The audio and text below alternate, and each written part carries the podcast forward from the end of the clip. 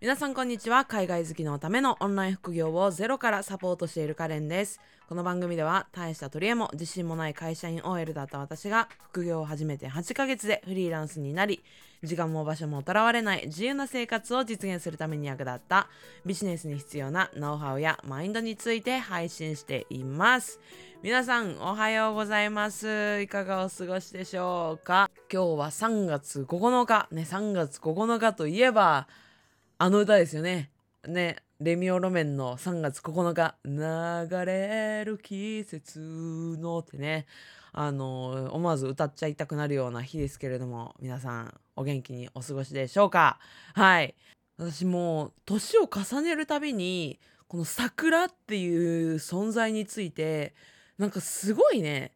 うまくできてんなーってめちゃくちゃ思うんですよね。だって桜って、あんなにめちゃくちゃ綺麗じゃないですか。この茶色いぶ太いねあの幹にあんな淡いあの花をねピンクい花を咲かせるんですよ。あのあの茶色とのコントラストのピンクあの淡いピンクだからめちゃくちゃ余計に綺麗じゃないですか。でなのにね満開パーって咲いてもなんか持ってなんか3日とか4日ですよね。あの儚さよ。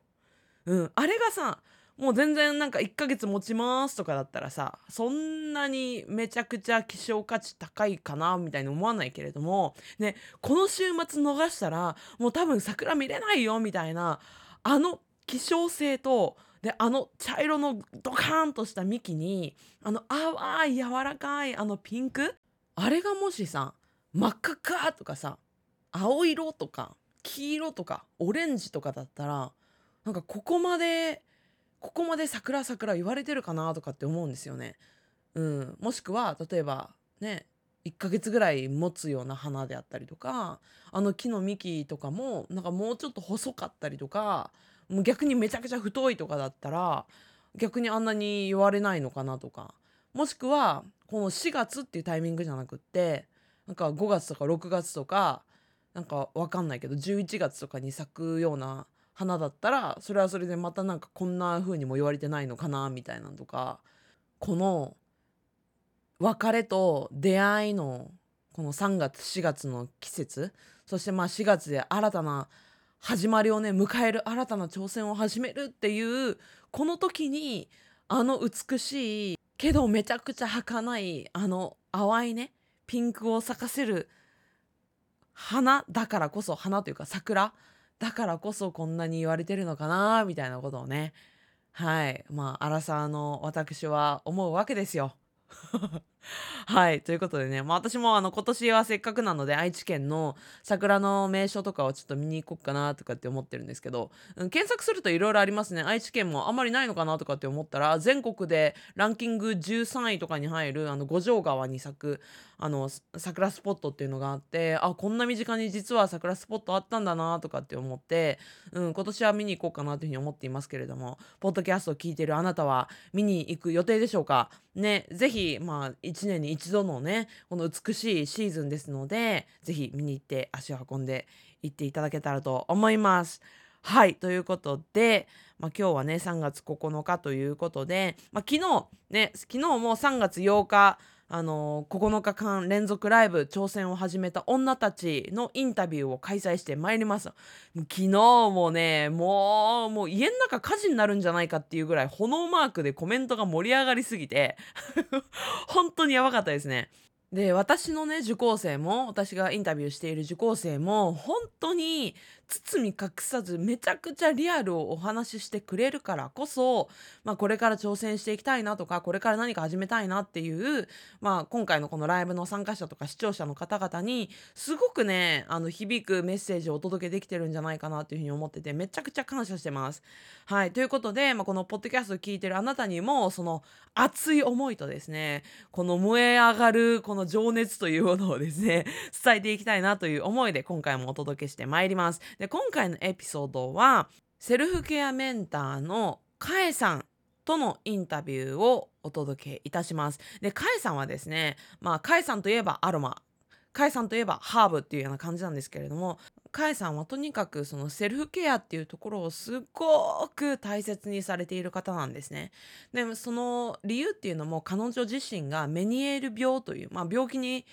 あのかかってしまってで西洋医学であったりとか東洋医学っていうものもいろんな薬を試したんだけれども全く良くならないでその時に出会ったのが、まあ、当時アロマだったんですねでどんだけ薬を飲んでも良くならなかったあの病気がそのアロマとの出会いによって変わっていったっていうご自身の経験もあるからこそめちゃくちゃ情熱があるんですよ。で彼女のすごいところっていうのはもうそこからですねもううん百万っていうお金をはたいて愛知県から横浜まで通いながら徹底的に勉強されたんですよ。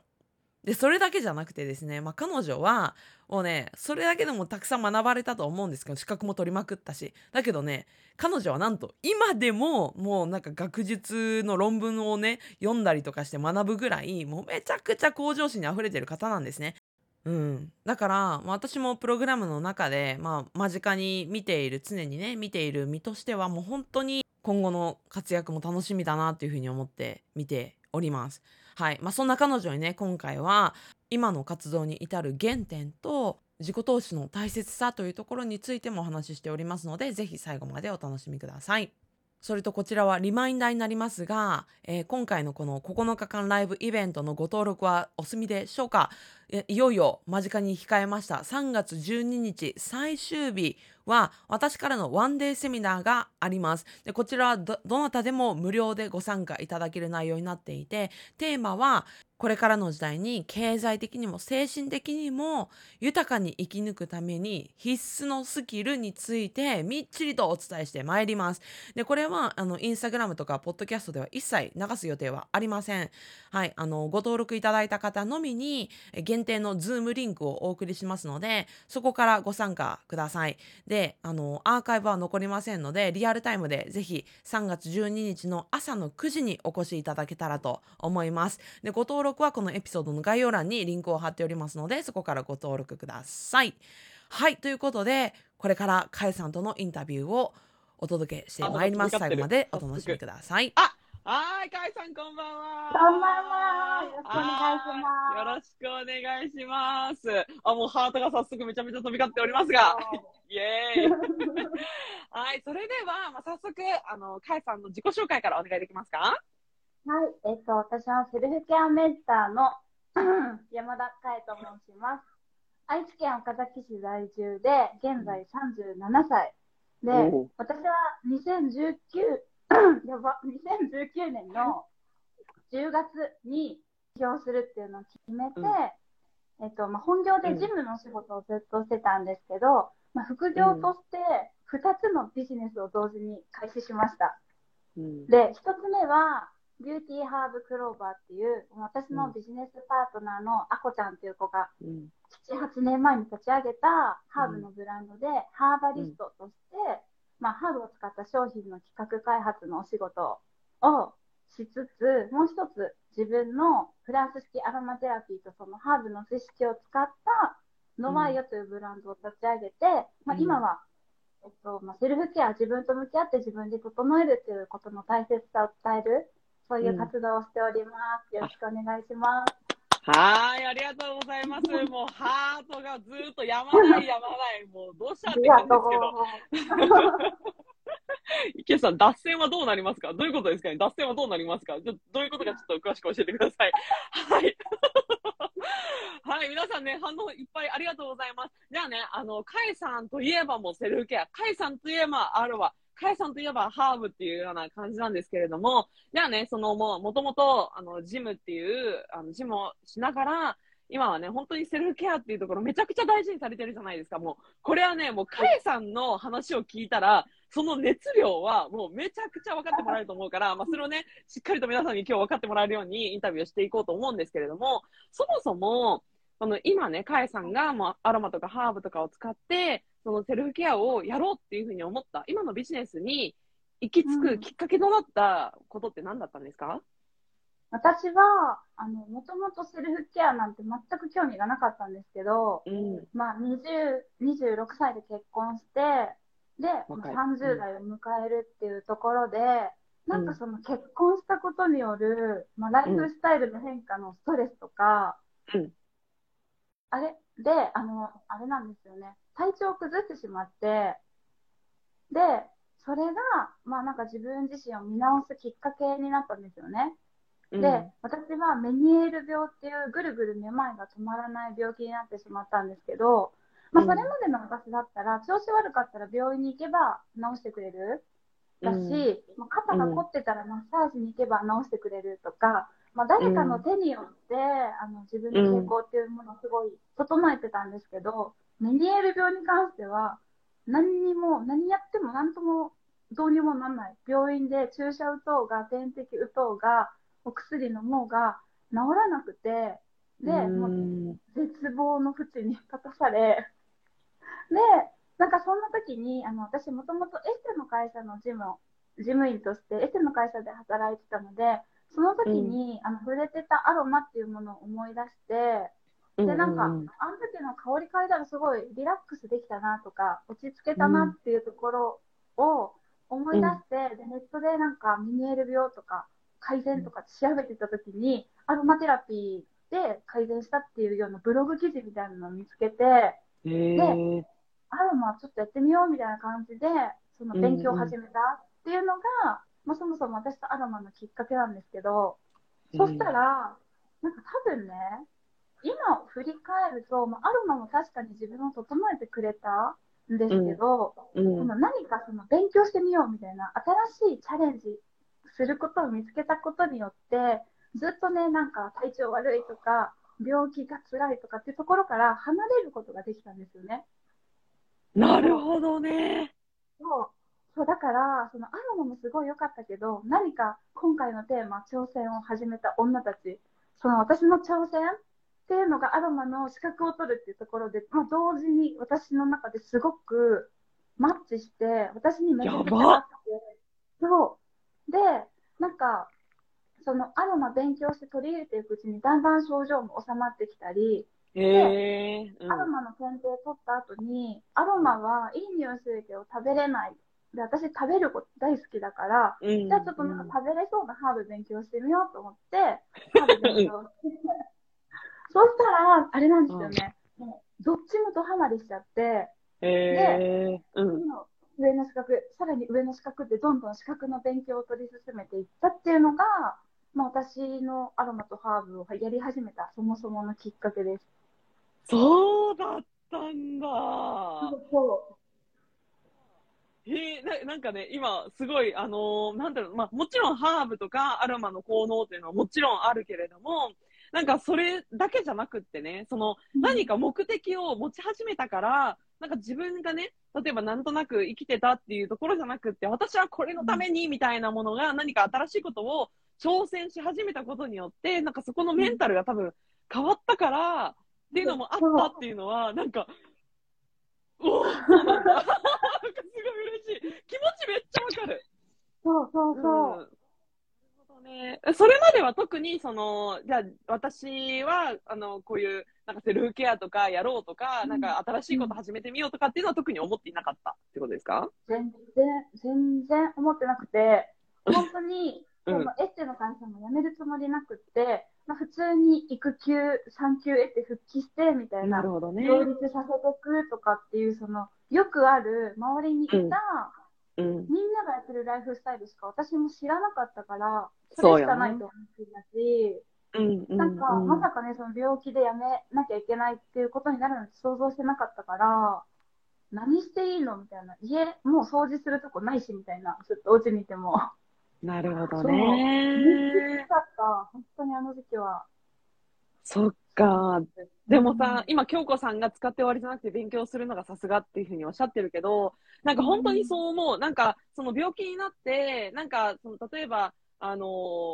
ーなんだろうな、なんか薬使ったりとか、そのアロマ使って、なんか治るっていう経験は多くの人がすると思うけれども、そこからもう資格取っても取っても取りきれねえぐらい、なんかもうめちゃめちゃ向上心高く、なんかすごい勉強にハマってね、もう今本当に、カエさんの知識量ってえげつないんですよね。まあ情熱もそうなんですけれども、まあだからこそすごいそのカオカエさんのプロフェッショナルであったりとか、まあそこにね、まあ信頼を置いてるクライアントさんがいっぱいいらっしゃるんだろうなっていうふうに思うんですけれども、なんか、じゃあね、そのカエさん自身が、まあすごい、その、まあ自分にもすごい効果があったから、まあアロマとかハーブとかにもすごい、あのね、もう、ズブズブもうハマっていった、いったっていうことなんですけれども、改めてね、でもそれを、じゃあ、その自分のビジネスとしてやっていこうって、なんでそんなことを思えたんですかね？使うだけじゃなくて広めていこうみたいな。うん。そもそもそのハーブの資格取り進めていった先は、インストラクターなんですよね。うん、うん、うん、うん。そう、もうトップがそれで、教会のその講座を教えれるっていう資格をゲットしたんですよね。で、なんか勉強してってる中で、なんか私、当時その病気もあったけど、子供ができないっていうところでも悩んでて、不妊治療とかもずっとしてたんですけど、うんなんか、その結構ね、勉強進めてて30代とか入ってきて、まあ、今から子供ができて出産とかしても、そのなんかもっと若くして産んだお母さんと比べちゃった時に、長くいられる時間ってちょっと短くなるなってなんとなく思ったんですよね。だったら、産んでもお家の中で仕事してたら、預けたりせずに働けるんじゃないかとか、実際に、そのうん自分の行ってたアロマのスクール、ハーブのスクールの先生たちはご自宅で私たちをあの呼んでくださってレッスンしてくださってた、講座をしてくださってたっていうので、あ、なんかうん家から一歩も出ず仕事できるってめっちゃいいやんって思ったうんん、ですよね。うん、うん、うん、でうん。なんとなくがいずれその資格インストラクター取るんだったら、私も講師としてやっていかないともったいないなっていう、本当にぼんやり家で仕事をしたいなとか、まあアロマとかハーブ大好きだからそれで仕事をしたいなみたいな感じで、だらだらと思いつつも、やらずに過ごした4年ぐらいありますね。4年？結構長いですね。うん、そう、4、5年やりたいなと思いながら止まってた時期がありました。なるほど。でもこれ結構あるあるなんじゃないかなっていうふうに思ってて、うんまあ実際私もなんか副業とか、なんか自分のビジネスが興味ありな、あるなとか思いつつ、なんかきっかけがないから、ずっとずるずる、なんか本腰を入れてこなかったっていうのはあったんですよ。じゃあそれがね、うん例えば、あの、4年間、なんかずるずるずるずる、あのーやりたいなと思いつつ、月日が流れていた頃に、まあ5年目にしてきっかけがあったっていうことですね。なんか、やろうっていうふうになったってことですね。な、何があったんですか？それは。それは、あの、うん。私もともと、あ大丈夫です。もともと、うん。あの、イギリス式アロマテラピーっていうのを勉強してて、で、うん。イギリス式っていうのは、その、まあ、インストラクターもできるけど、本当の最終ゴールってトリートメントをするアロマテラピーだったんですよね。ほで、トリートメントっていう、まあ、よく言うアロママッサージみたいな。あの、お客様を呼んで施術をするみたいなものだったんですけど、はい。なん、か、私はエステの会社にいて、エステティさんの労働の環境とかをずっと管理側で見てたんですよね。ってなったら、体力的にも、その、確かに。なんていうんですか、お客さん一人に対するその、お金、売り上げのお金とかを全部知ってる側から見て、その家でずっと働きたいとか大好きなことを長く続けたいっていうのは、先がちょっと短いなって思ってたんですよね。なるほどね。もうイギリス式は好きだけど、みたいな感じで悩んでた時に、フランス式アロマテラピーと企業の両方を教えますっていう先生をたまたま見つけて、おー。で、その先生ね、横浜にいらっしゃるんですけど、愛知から横浜まで通って、やば。そう。で、勉強して、資格を、一からアロマの資格を取り直しました。ええすごい。すごいそれも相当な自己投資したんじゃないですか？めっちゃ高かったよ、本当に。びっくりするぐらいの金額でした。そうですよね。だって、ただでさえ愛知県から横浜にそんなに頻繁に通うだけでも往復、まあ3万かかるぐらいかかるじゃないですか。それに加えて多分受講費多分何十万、もっともっともっともっとあ。車時代。マジ？え？やばいですね。そう。ちょっと、この流れでちょっとお聞きしたいんですが、それって、はその車買えるぐらい、まあね、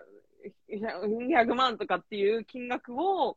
うん。えっ、と、払うのって相当な覚悟だと思うんですよ。なんか、多分、カエさんがね、もしかしたらなんかすごいし、し、資産家で資本家で、すごい、あの、お、お嬢ちゃまじゃないですよね、きっと。で、多分そんな、めちゃくちゃ、その、リリッチな方っていうわけじゃないのに、その金額を、その、払えた、そのお金のブロックっていうところは、なんかどうやっての、乗り越えたというか、どうして払えたんですか、それが？えめっちゃ悩んだし、うち本当に一般庶民だから全然裕福じゃないし、でも、その先生が、その私の叶えたい、もうライフスタイルを実現しているし、その、アロマの資格、ここで学び直さないと、なんか、いけないんじゃないかみたいな。なんかよくチャンスの神様って前髪しかないよとか言うじゃないですか。あ、わかんない、ねそうなんですね。はい。だって、だって目の前過ぎちゃって、つかめないから、前髪しかパッとつかめないから、チャンス来たって思った時につかまないと逃しちゃうってよく言おー、面うんですよ。白い、面白い、そうなんだ。へえ、確かに、なるほどね。でうんうん私はそれをその先生とお話しして、いくらですって言われた時めっちゃ悩んだんですけど、でもそれでも私は、うん悶々としてる実感がすっごい嫌だった。あその止まってた4年間とか、まあなんか結婚ってすごいハッピーなことなのに、そこでストレスで体調崩して落ち込んでる自分も嫌だったし、まあずるずるなんかずっとね、いろんなことに悩んで周りのせいにして生きてる自分も嫌だったし、なんか、まあその先生にかけてみようみたいな、私の人生かけないといけないし、まあ、30も35になる前ぐらいだったんで、30代半ばで、で、その先見たときに、まあ、今のまま生き続けるのマジで嫌だ。無理無理無理ってなって。だから、その、もうブロック当然あったし、まあ、未だにね、金額高額だから支払い残ってるんですけど、それでも、やるみたいな感じでした。ーなるほどで、ね。うんそれ、でも変わ変わりたかった。うー変わん。あの変わりたかったし、かっこよく生きたかった、なんか。あーかっこいい。かっこいい。いや、なんかね、そう思うんですよね。で、まあ実際にかえさんは、まあその、それだけ、まあお金払うだけじゃなくって、実際にめちゃくちゃ勉強して、めちゃくちゃ行動して、でもだからこそね、もう今本当にものすごい実績があるんですけれども、なんかもうそれってやっぱり、それだけの、だから並大抵の人がやらない覚悟をするから、並大抵の人ができない結果を出せるっていうのは、本当にあると思ってて、かえさんはね、そこをね、やってのけちゃうのはね、もうかっこいい、かっこいい、かっこいいってみんなコメントで、本当かっこいいよね。これやばいよね。またかえさんのファン増えちゃうじゃん。いいけどさ。またまたかえさんのファン増えちゃうよ、これ。すごいね。そっか。で、その、えっ、と、横浜で、その、猛勉強をしたっていうのが、いどれぐらいの時期でしたっけ？いい2019どれぐらい前 ?19 年か。じゃあ3年前ぐらいなんですね。そうですね。うん、なるほど。でも3年前にそのフランス式アロマテラピーをね、習って、私もあのどちらかというとフランスが好きだから嬉しいんですけど、なんとなく。そんだけの話なんですけど、あの、いや、そのフランス式、フランス式アロマテラピーを習って、で、うんなんかその後、あのなんだろう、そのビジネスをね、なんかどう、どんな感じでその展開していったんですか？なんかコロナとかその後あったじゃないですか。うんありました。なんか、うんその資格取り終わって、いざうん自分の講座作って売れるぞってなった時にコロナが来たんですよ。ああ、でそのタイミングがあったんや。うん。そう。その先生も、そのお家に呼んで教えるってことしかされてなかったし、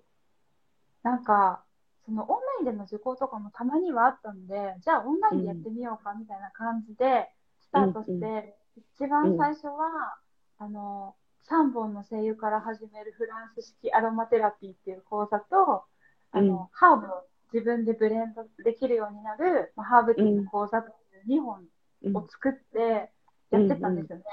うんでもまあ、その先生が教えてもらう通りにやったら、売れるは売れるんですけど、うん。なんか、私の中では、あの、停滞してしてた。なんか、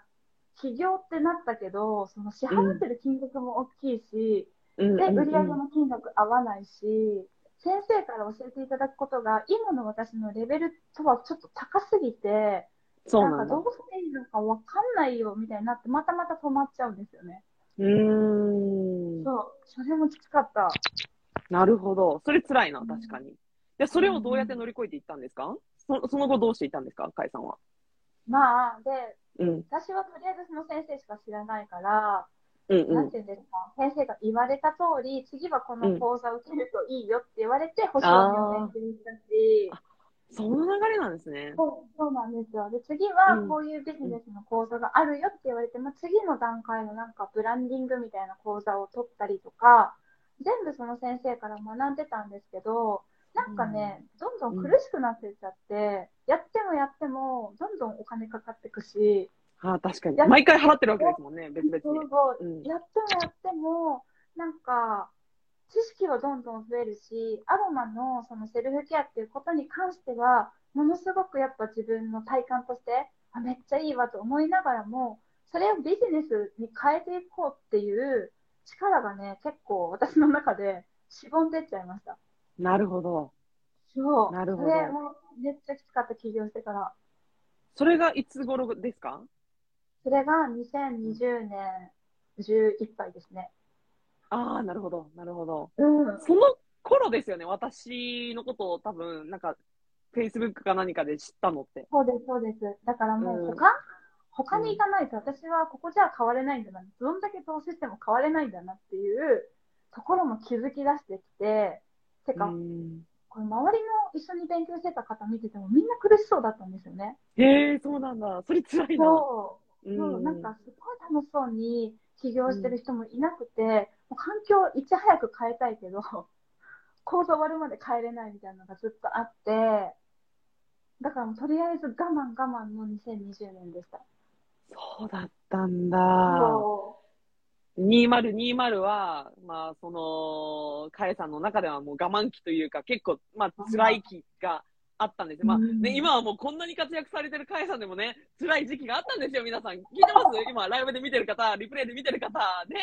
この結果だけ見ると、カエさんものすごいかっこいいし、あれだけど辛い時あったんですよ、誰でも。ね。う。しかも1年間って結構長いじゃん。長い。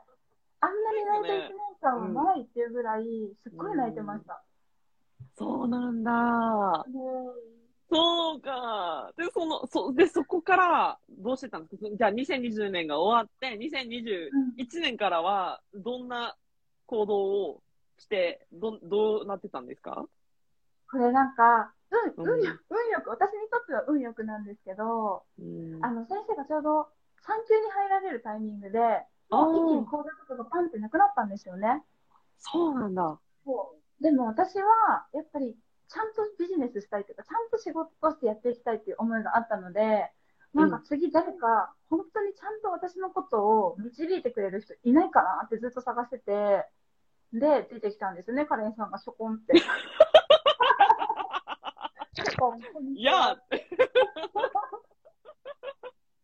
そうだったんだ。えーでもなんか今の過去のストーリー知らなかったから、あ、そんなタイミングで私がいたんだって思ったら、なんかすごいうれ、嬉しいわ。そうなんだ。そう、そうなんですよ。で、なんかその、私はお金払わないと教えてもらえないっていう状況だったから、そう。で、まあ、ここのステージ来れない人はもうどんどん切り落とされていくって結構、まあ、はっきりした環境だったんで、スパルタ。うん。そう。だから無料ライブセミナーを毎週されてるっていうのもすごい、うわ、すっげえなと思ってたし、ありがたいな、みたいな。内容も濃かったし、カレンさんのセミナーって。あ、私の話か。うんうんうん。そうね。はい。そう、はい内容もすごい濃かったし、あありがとうございます。はい。すごいなんか、あ、めっちゃいいな。なんかしかも話、話の波長とか、私にはすごい、なんていうんですか、このエネルギーの高さみたいな、元気さとかも私とすごい合ってる感じもして、うんうんうん。そうだからなんかどんどんファンになっていった。ええー、嬉しい。そうなんだ。そうなんですよ。嬉しいわ。なんかそうなんですよ。私、あの、実はね、知らない方もいらっしゃると思うんですけど、私、7月に去年の14日間ライブって言っても、14日間セミナーをしまくるっていうね、結構、あのー他の人がやらないことをやろうみたいなことやったんですけど、その時もう、毎日、リアルタイムでカエさん参加してくれたんですよ。毎日14日間見てくれた人、多分カエさんかと、あと2人いていいぐらいの感じだったんですけど、あ、ごい。カエさんすげえパワーだとかって思思いましたもんね、あの時に。なんか、うん。やっぱ、うん。私の中で14日間もやるんだっていうのが、すっごいなと思ったんですよね。あー私、ライブなんて、マジで無理って思ってたから。え、すごいと思って、なんかチャレンジ、私もちょうどもう本当チャレンジしたいってなってた時に、チャレンジしてる人がいたから、ああ、なるほどね。そう、え、じゃあ私も毎日見ようってちゃんと決めて、そのなんか見れない時もあったんですけどね。なんかお昼のタイミングとかの時、うんうん、あったあった、たまに。絶対なんかアーカイブでは見てたし、うんうん配うんうすごい。お互いお疲れ様ですね。いや、そうなんよね。でもね、本当にさっきのあの、カエさんの冒頭の話にもつながってくると思うんですけど、他の人と同じことやったら他の人と同じになるわけですよ。これは本当に原理原則で、他の人と同じことやってて違う結果出るわけないから、でうん違う人と違う結果を出したいんだったら、人が取らない行動をしないと、違う結果は絶対に出ないんですよね。だからこそ、カエさんも、やっぱり今本当にかっこいいでも、炎燃え上がりまくってるんですけど、コメントでもね。やっぱりこうやってさ、根強いファンができるわけですよ。そう本当にね。あ、京子さんが厄年だったよね。2020年は厄年だったんですかね、きっと。そうなん？だ。へえねきっとそうなんですよね。カエさんの話聞くと燃え上がっていきます。情熱の二人が出会ったというわけね。本当にね。うん。あ、カエさん大好きですが、カレンさんもエネルギーもらえて大好き。あ、本当ですか？アルミさん、ありがとうございます。あ、そう私の生徒さんです。なんですか？へえ。大好きあ、大好きです。大好きって言ってくれる人大好き。単純。そっか。じゃあなんか例えば、その、まあ、カエさんはもう結構その、ご自身でビジネスを始めてからは、あの、もうなんかそのアロマを習ってから、あの、経ってますけれども、でその中で、その例えば今言ったその厄年以外にも、何かカエさんなりに、なんかこれがく苦労したとか、なんかこれが不安だったとか、なんかそういうのって何があります？えー、でもなんか全部初めてのことだし、うんうんうん。あの、言われた通りやってるつもりでもできてないような軌道修正もわかんないし、そう、それが、これで合ってるのかっていうのも不安だったし、私が絶対的信頼を置いてた先生に、なんか、カエさんの書く文章を何言ってるかわかんないって言われて、もう文章を書くのも怖くなっちゃったし、うん、あとなんか、何もかも、かこうやって顔出すのことなんてもう絶対怖かったから、ええ私の顔面見てくれるなみたいな感じでしたもん。今でも思ってますよ。ええ本当に私自分の顔面大っ嫌いなんで、本当に出すの嫌なんですけど、そういうのも怖いけど、もうやんなきゃいけないっていうか、やっていかないと信用って周りの人に提供できないっていうのも分かってるし、嫌だけどやる。大変だけどやる。うーん。そんな感じですね。なるほどね。なんかね、その、あカエさんとかさ、今ではもう本当にみんなもうなんかすごいすごいかっこいいとかって言ってるけど、さっきね、ちょっと私、あの、カエさんに許可なく言っちゃうけれども、さっきのライブ直前、ね、10分前ぐらいからちょっと二人で、あの、ズーム繋いでたんですけど、もう緊張しすぎてなんか吐きそうですとかって言ってて、え、カエさん、そんな緊張すんの？みたいな、そつなくこなしてそうなのに、たいな感じで、結構やっぱりその SNS で活動活動してる人とかって、もう本当になんかね、もう何でもかんでもキラキラやっちゃうみたいに見えるけど、マジで本当に結構泥臭いし、みんな本当にね、結構苦労してるからね、あの、あの人だからできるとかっていうのは本当に違う。あの人もできるんだったら私もできるっていうふうに本当に思った方がいいなとは思いますね。うん。うん。じゃあ、もうね、私、カイさんに聞きたいことがまだまだ全然ありすぎるんですけど、もう、あっという間にね、もう30分経っちゃうわけですよ。ね。だから、あ、じゃあちょっとね、最後に、あの、で、カイさんが、その私のプログラム入ってからの、なんか、うんここが一番変わったな、みたいなのがあったら、最後ちょっとお聞かせいただいてもいいですか？あ、なんかね、自信がつきました。えこれまでそうなの？もうん。うん。そう、これまで本当にやってきたことも、これからやっていくことも、まあ、自分自身に対しても、すごい自信がついたかな。ね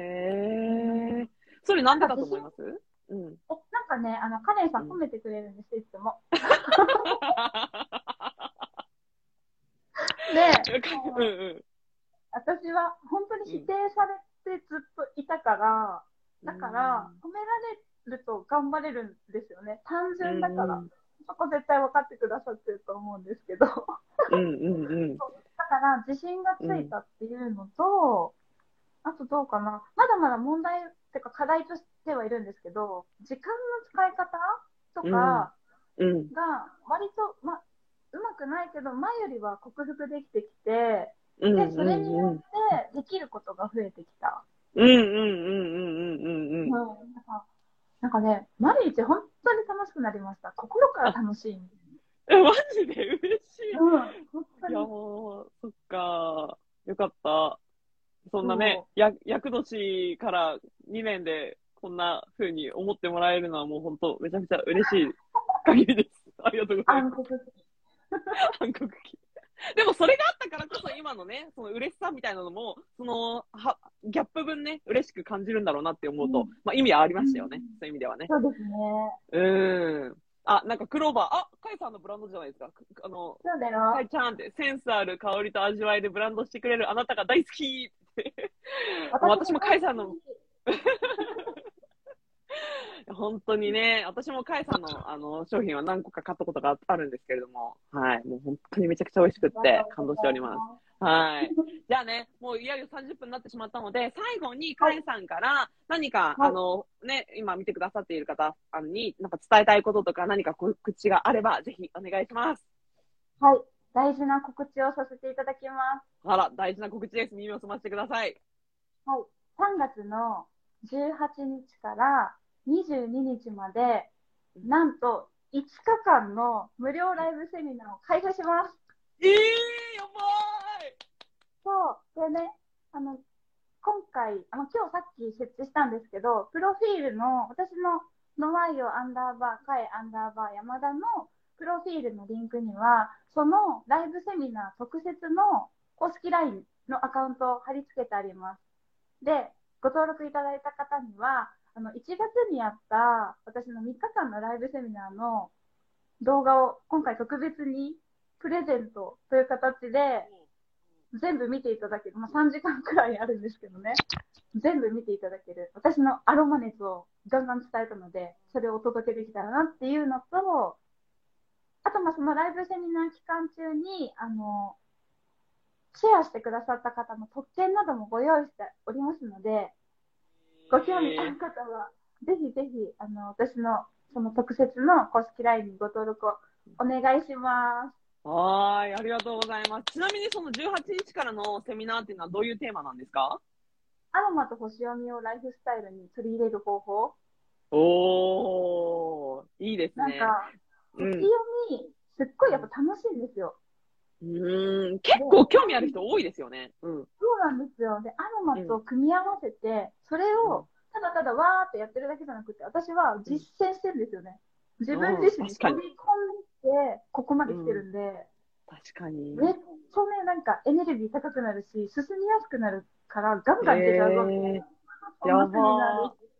やば。だって、かえさん自身がもともとメニエル病で、なんか苦労してたところを、何百万も払って学んだ知識が、5日間で無料で学べるってもう相当な価値だと思うので、あの、ぜひね、多分、なんか最近セルフケアできてなかったなとか、まあ女性ならではの悩みとかで、なんか困っていることとかがあったら、カイさんに聞いたら多分一発で本当に悩み解決するから、あの、ぜひね、この3月18日から5日間、あのワークショップ、無料ですよね。無料で、無料で。